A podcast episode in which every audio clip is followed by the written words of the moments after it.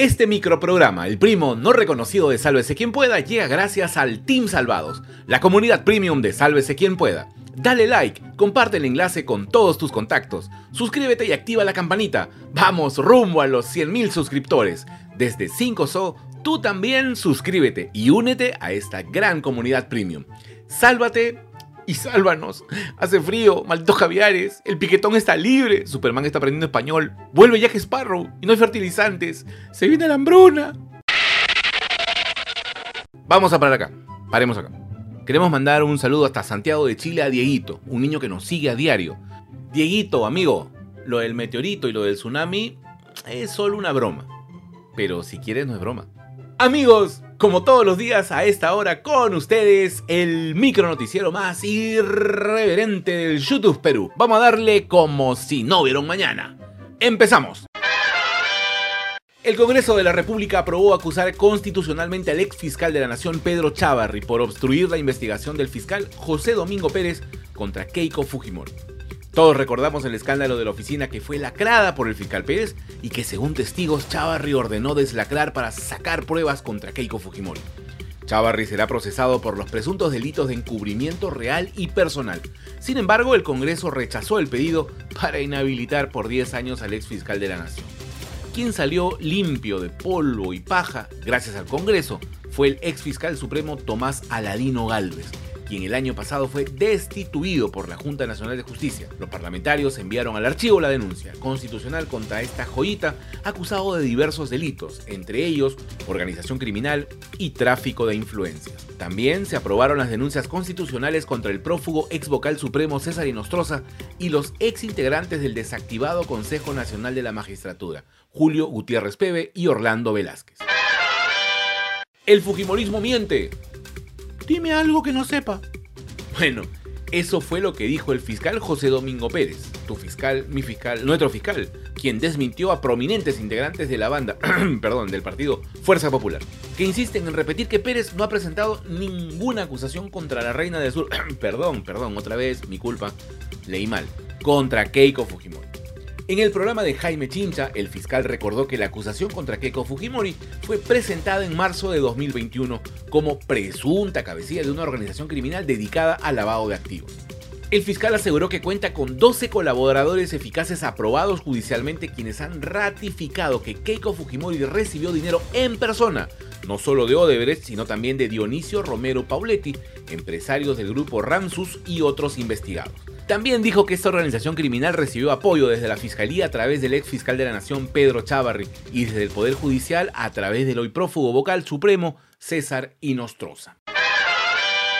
En un nuevo capítulo de su novela favorita, Dina, la ministra incomprendida, los enemigos de la protagonista cumplieron con su amenaza. Presentaron un pedido de interpelación en su contra. Nadie lo veía venir, ¿ah? Tal como lo dijimos ayer, el almirante Montoya presentó una moción de censura contra Dina Arcilia, con el apoyo de 14 congresistas de distintos partidos. Ahí está Pedina, ¿para qué firmas como presidente del Consejo Directivo del Club Departamental Apurímac, mientras era ministra y vicepresidenta? Que dice una cosa muy concreta, dice que la persona que ha ocupado un cargo directivo en una asociación, ¿no? una asociación sin fines de lucro, una, cualquier forma asociativa, está obligada a suscribir, aun cuando ya no esté en el mandato, en el cargo, los documentos que aseguren la continuidad de la asociación. No se pierda el próximo capítulo de esta entrega que aún está bastante lejos del desenlace. Y mientras en Lima siguen discutiendo censura, renuncia, ministros sin experiencia y cambio de constitución en nombre del pueblo, el pueblo no está contento. En Apurímac la policía soltó bombas lacrimógenas en las bambas. Los comuneros de Chalcobamba se enfrentaron a la policía. ¿Por qué nos haces esto? ¿Qué te hemos hecho? Mira, con esto nos ataca la policía. Hasta el momento van 50 días de paralización de actividades de la empresa minera y se estima que las pérdidas para el Estado, para el Estado, ¿ah? superan los 250 millones de soles. El problema casi siempre es que una cosa es con guitarra y otra cosa con cajón. El gobierno va sin rumbo en la solución de este conflicto social.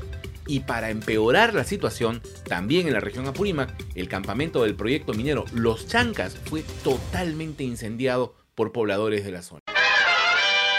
Este es el momento preciso para irnos a un corte comercial y ya regresamos. No te vayas, ¿ah? ya sabes que falta.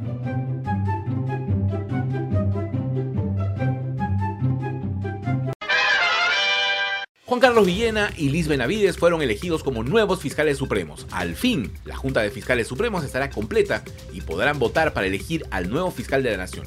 Al no tener quórum mínimo, el puesto de fiscal de la Nación quedó interinamente en manos de Pablo Sánchez. De esta forma, el Ministerio Público intenta recomponerse luego de una seria crisis tras la destitución del fiscal Víctor Rodríguez Montesa por estar vinculado, mejor dicho, embarrado en el caso de los cuellos blancos. Señoras y señores, ha triunfado la verdad, la justicia, la razón. Tras casi dos meses del reality, digo de audiencias, donde se presentaron fotos trucadas, se revelaron hechos insólitos, se invitaron a grandes personalidades a testificar y hasta se montaron grandes shows a las afueras del tribunal con carro alegórico de los piratas del Caribe incluido. La justicia de Fairfax en Virginia declaró a Amber Heard y Johnny Depp responsables de difamación. Pero ¿Por qué todos están diciendo que el gran ganador fue Johnny Depp? Siempre, chiquillos, las declaraciones que Amber acusó como difamatorias no las hizo el actor, sino su abogado. O sea, el personaje que debería defender su inocencia lo terminó metiendo en problemas. Tras el veredicto, el jurado ordenó que la actriz deberá pagarle a Johnny Depp 10.350.000 dólares, mientras que el intérprete de Jack Sparrow deberá yapearle nada más y nada menos que 2 milloncitos a su ex esposa por daño compensatorio. Como se recuerda, este problema empezó en 2018, cuando Amber Heard se despachó con todo en un artículo de opinión que escribió para The Washington Post y se autoproclamó como figura pública que representa el abuso doméstico. Ya sabemos cómo acabó esta historia, así que ya saben, manitos, ha sido seguidores de este irreverente micro noticiero, la verdad siempre sale a la luz. Y ahora vamos con el Megamix de noticias. El piquetón andaría suelto en plaza. No, Piqué, ¿qué hiciste? Medios españoles revelaron una supuesta infidelidad del futbolista del Barça y por eso estaría viviendo en su departamento de soltero. Shakira hasta ahora no se pronuncia, pero en cuanto lo haga, no dudaremos en mantenerlos informados sobre este hecho crucial para el futuro de la humanidad. Jorge Bergoglio, Francisco, el sumo pontífice, el más más de la Iglesia Católica, reveló hace unas semanas que tiene roto los meniscos de la rodilla. Ayer fue captado con serios problemas para caminar y necesitó ayuda para levantarse y subir al papamóvil. Se viene el fin del mundo. Estas son señales que el Armagedón está a la vuelta de la esquina.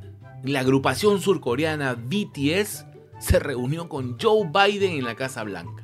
Para nadie es un secreto que el grupo de K-Pop tiene una gran influencia en las generaciones más jóvenes y por ello fueron invitados a debatir temas como la representación asiática y el incremento de los crímenes de odio contra los ciudadanos de ese continente. Acciones como estas nos hacen pensar que es posible tener un mundo mejor. Y.